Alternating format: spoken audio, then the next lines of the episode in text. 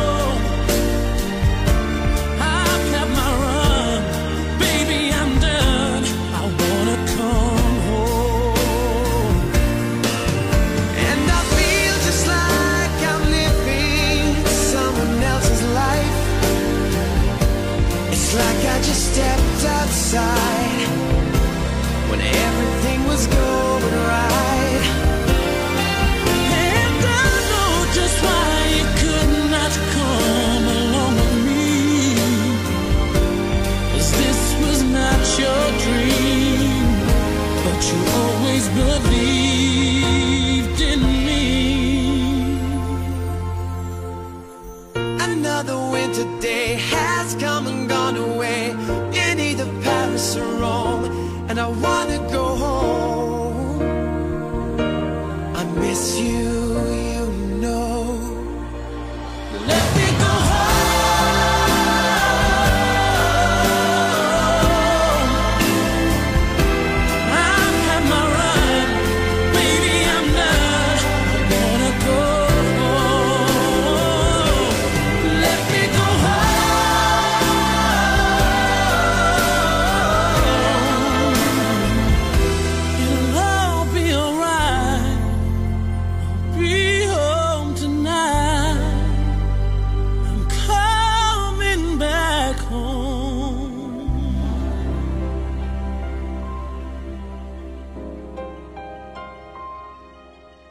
欢迎回来，现在开始我们今天的故事吧。 You are never too old for love. My aunt died back in 2003. She was 84 and so was my uncle. When she passed, he was devastated. They had been married for over 60 years. We expect him to pass on quickly after she died. He attended his church more frequently, and his mourning was nearly unbearable to witness. His only daughter lived clear across the country, so he had only the rest of the extended family and the church family to comfort him.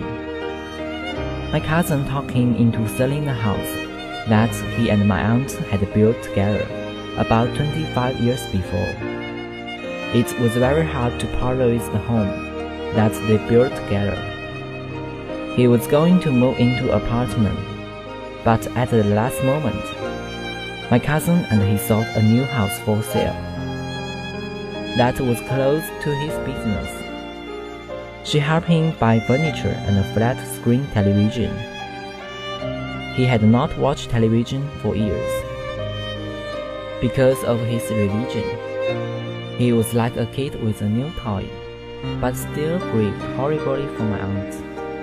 One day, he called my cousin who was living in Texas and told her that he reconnected with a lady from a church that he and my aunt went to 40 years previously. She played piano and his church was looking for new music. Her husband had died about seven years previously. He said he just wanted someone to go out to dinner with and spend time with. We were happy for them but had no idea how they would turn out. They were both almost 87 years old. They were like lovers and spent as much time together as they could. They both had one child each. She a son, he a daughter. She had a house that her father built for her when she got married to her first husband. She was content there.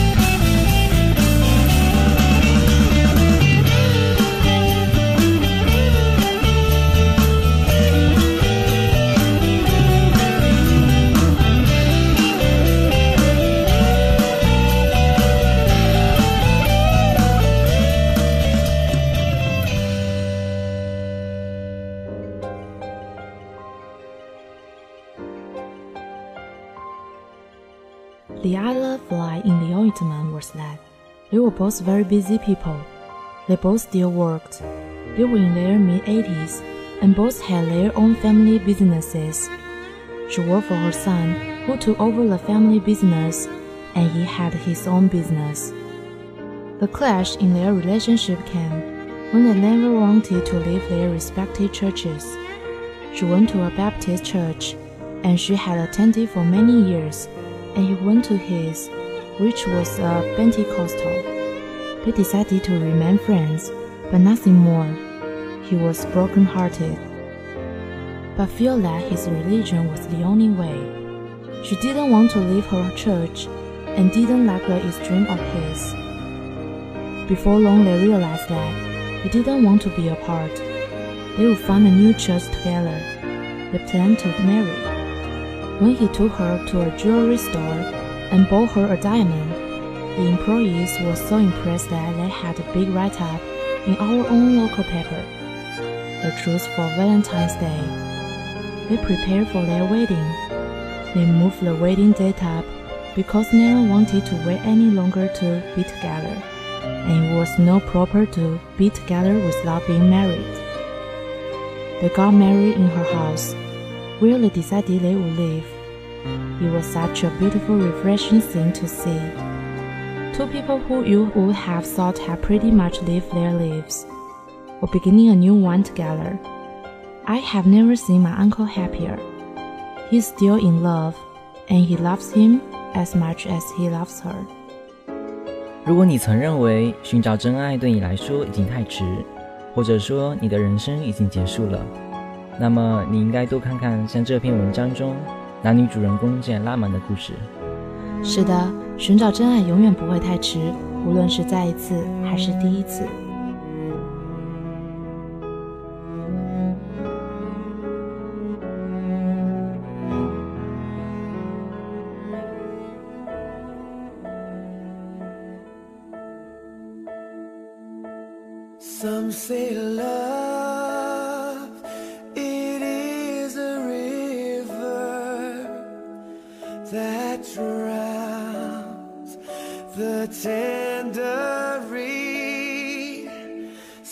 say love, it is a razor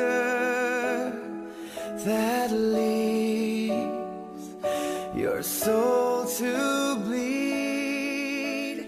Some say love. Now let's learn some new words. Number one, mourning. M O U R N I N G. mourning Mourning，名词，悲痛。For example, I say it is the color of gray, mourning and sorrow. So it must be used wisely. 这是悲伤、哀悼和悲痛的颜色，因此必须有智慧的使用。 Number two, extended. E X T E N D E D. Extended. 形容词，长期的。For example, do you have an extended warranty? 你们有长期的质量保证吗 Number three, grieve. G R I E V E D. Grieve. 形容词，伤心的。For example, what grieved them most was his statement that they would never see his face again. 叫他们最伤心的，就是他说以后不能再见到我那句话。 Number four, ointment. O I N T M E N T. Ointment. 名词，软膏。For example, you'd better apply some ointment to the cut. 你最好在伤口上擦些药膏。 Number five, respected. R E S P E C T I U E. Respected. 形容词，各自的。 For example, the three men were given work according to their respective abilities. 这三个人根据各自的能力被分配了工作。